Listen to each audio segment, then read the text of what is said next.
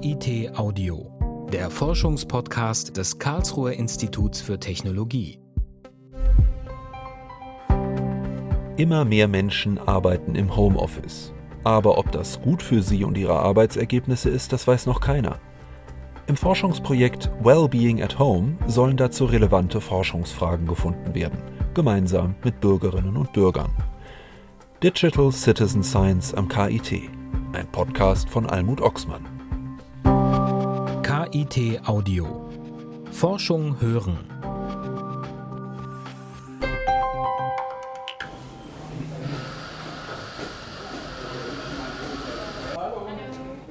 Am Karlsruher Kronenplatz gibt es ein neues Café.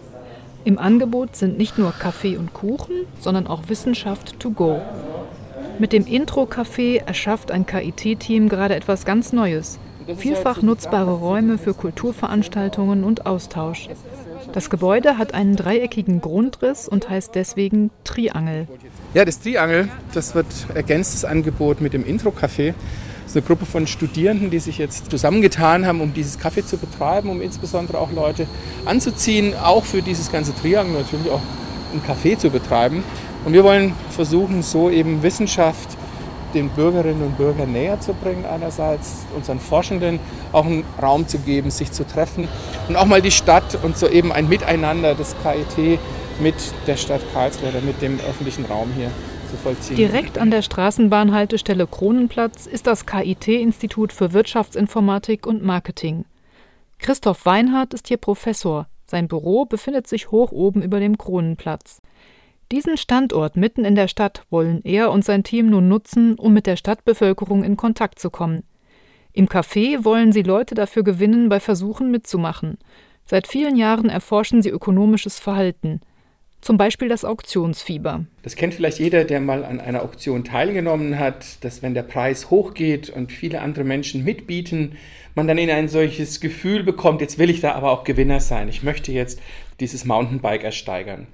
Und wenn man dann in diesem Fieber ist, wird man am Ende vielleicht gar nicht mehr rational entscheiden, sondern viel höher bieten als das, was man sich ursprünglich mal vorgestellt hat. Bisher werden die Experimente im Labor durchgeführt. Auch das ist in unmittelbarer Nähe zum Kronenplatz. Das Karlsruhe Decision and Design Lab, kurz KD2 Lab, hat 40 identische Kabinen, in denen 40 Probanden gleichzeitig an einem Versuch teilnehmen können. Seit 2015 wurden hier schon mehrere hundert Experimente durchgeführt. Das Labor ist weltweit eines der größten seiner Art.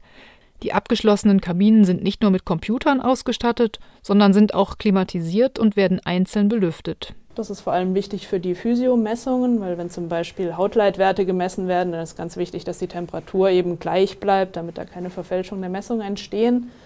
Schallgeschützt und wenn man jetzt auch vor allem diesen Rollladen noch runter macht, ist das natürlich komplett isoliert von allen Umgebungseinflüssen was auch ganz wichtig ist für solche ökonomischen Experimente, damit man eben genau das erfassen kann, was man auch erfassen möchte. Anke Greif-Winsried ist die Leiterin des KD2 Labs. Hier im Labor können die Wissenschaftler sehr kontrollierte Verhältnisse schaffen. Alle Probanden haben die genau gleichen Bedingungen. Um zu sehen, wovon ihre Entscheidungen abhängen, werden gezielt einzelne Faktoren verändert. Eine Anzeige etwa, die zwischen den verschiedenen Gruppen variiert. Die Wissenschaftler können zum Beispiel auch messen, ob der Puls schneller wird, wenn jemand etwas Riskantes wagt. Auch Teamarbeit wurde schon unter die Lupe genommen. Wie unterscheiden sich die Ergebnisse der Teams, die in einem Raum zusammensitzen, von denen, die virtuell zusammenkommen? Das sind eben zum Beispiel hier Experimente für die Messung von Hirnströmen. Das sind solche Kappen, die man den Probanden dann eben aufsetzt. EEGs, die müssen auch speziell gelagert werden. Da muss man mal gucken, dass die gut gesäubert sind und nicht zu großen Temperaturschwankungen eben ausgesetzt werden andauernd. Hier lagern auch die Sensoren für Hautleitwerte und Pulsmessungen beispielsweise. So kleine Messeinheiten, davon haben wir eben 40 Stück und das ist das Besondere am Labor, weil das gibt es sonst wirklich nirgends, dass man mit solchen großen Gruppen dann auch noch solche Physio-Experimente machen kann.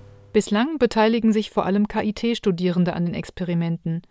Etwa 3500 junge Leute kommen regelmäßig ins Labor und verdienen sich dabei ein kleines Taschengeld. Doch das KD2 Lab wurde mit dem Ziel gebaut, Grundlagenforschung zu betreiben für spätere Feldforschung mit Bürgerinnen und Bürgern.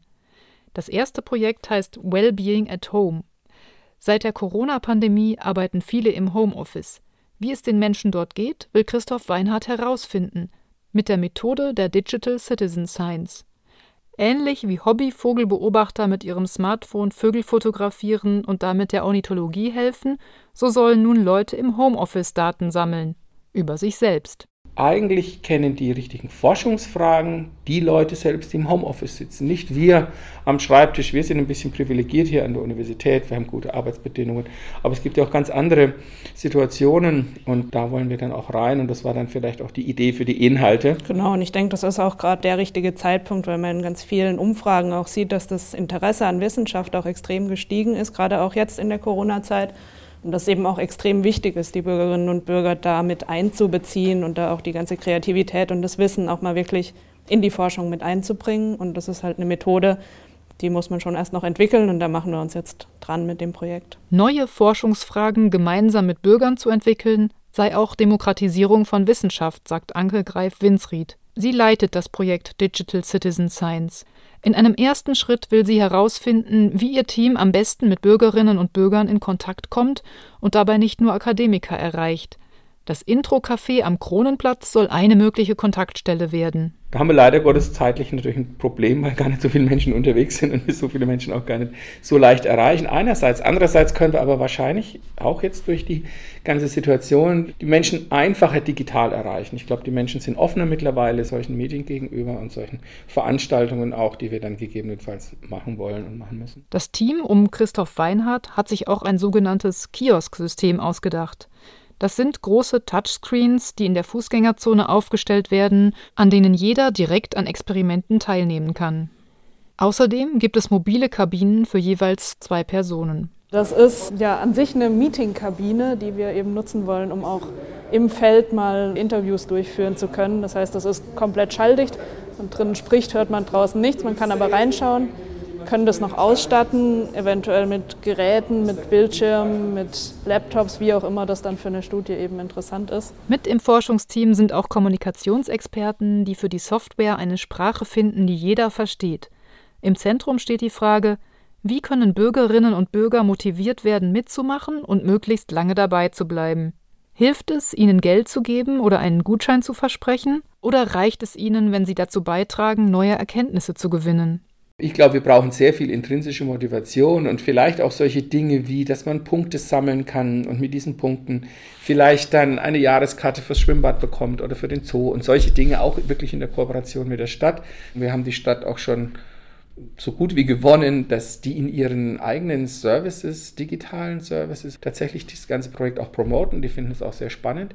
Also insofern haben wir da eine Win-Win-Situation auch mit der Stadt. Wer als Digital Citizen Scientist bei einem der Experimente mitmacht, wäre Proband und Wissenschaftler in einem. Er bekäme eine Box, in der alles drin ist. Messgeräte, Software und eine Anleitung. Also Sie machen die Box auf und das ganze Equipment funktioniert. Sie legen sich vielleicht einen Brustgurt an, so einen Sensor, wie man die auch vom Laufen oder vom Sport eben kennt, verbinden das mit Ihrem Laptop und dann startet eine Aufzeichnung. Vielleicht kommen dann zwischendurch mal noch ein paar Fragebögen auf Sie zu, die ein, zweimal am Tag noch ein paar Dinge abfragen und es wird einfach kontinuierlich, werden halt Daten aufgenommen. Wer mitmacht, der braucht eine gewisse Disziplin. Die entsprechenden Geräte müssen eingeschaltet werden, mal muss man einen Eye-Tracker auf seinen Laptop legen. Welche Faktoren begünstigen die Konzentration? Ist der Puls höher, wenn das Kind schreit oder die Videokonferenz beginnt? Im besten Fall hat der Sensor am Abend eine Menge Daten aufgezeichnet, die mit der Box zum KIT zurückgeschickt werden. Doch darüber hinaus können und sollen die Probanden ihre eigenen Gedanken zum Homeoffice mit einbringen. Fragestellungen gebe es genug, sagt Christoph Weinhardt. Wie viel Freiheit hilft mir eigentlich im Homeoffice? Also darf ich den Tag ganz und gar gestalten oder sagt mir der Arbeitgeber, also du hast da einen Termin, da einen Termin, da einen Termin und zum Abend musst du das liefern? Tut mir das gut, weil es meinen Tag strukturiert oder ist es eher hinderlich, weil ich im Homeoffice eben so viele andere Dinge nebenher auch machen muss, weil vielleicht die Kinder äh, beschult werden, auch online oder weil ich eben dann Sport machen möchte, wenn auch der Regen nicht so arg ist wie gerade eben draußen. Die Daten werden auf einer Plattform im Netz gesammelt und geteilt. Natürlich müssen sie anonymisiert und gut geschützt werden. Auch das ist Teil des Forschungsprojekts, in dem ein großes interdisziplinäres Team zusammenarbeitet. Gemeinsam möchten die Forschenden nun zeigen, dass Digital Citizen Science eine attraktive neue Methode ist, Laien dazu zu bringen, eigene Forschungsfragen zu formulieren. Diese Fragen würden nicht akademischen Trends folgen, sondern wären dringende Fragen einer Gruppe. Jeder kann mitentscheiden, worüber geforscht werden soll. Es sei wichtig, dass das Vertrauen in die Wissenschaft steigt, sagt Anke Greif-Winsried. Gerade jetzt in der Corona-Zeit hat man, glaube ich, wieder sehr gut gesehen, dass Menschen schon gelernt haben zu differenzieren zwischen wissenschaftlichen Erkenntnissen, die da an sie herangetragen werden, oder eben auch Fake News oder Verschwörungstheorien oder eben einfach nicht wissenschaftlich bestätigte Meinungen, auch politische Meinungen.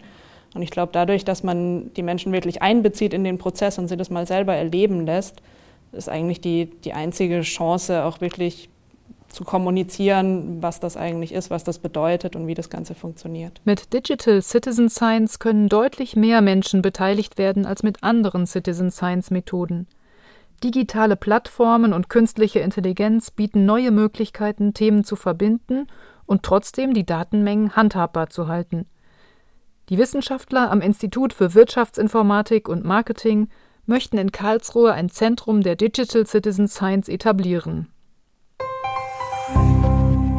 KIT Audio Forschung hören. Eine Produktion des Karlsruher Instituts für Technologie 2021. Redaktion Abteilung Gesamtkommunikation des KIT. Titelmusik Arthur Tadevosian. Weitere Informationen finden Sie unter www.kit.edu/audio.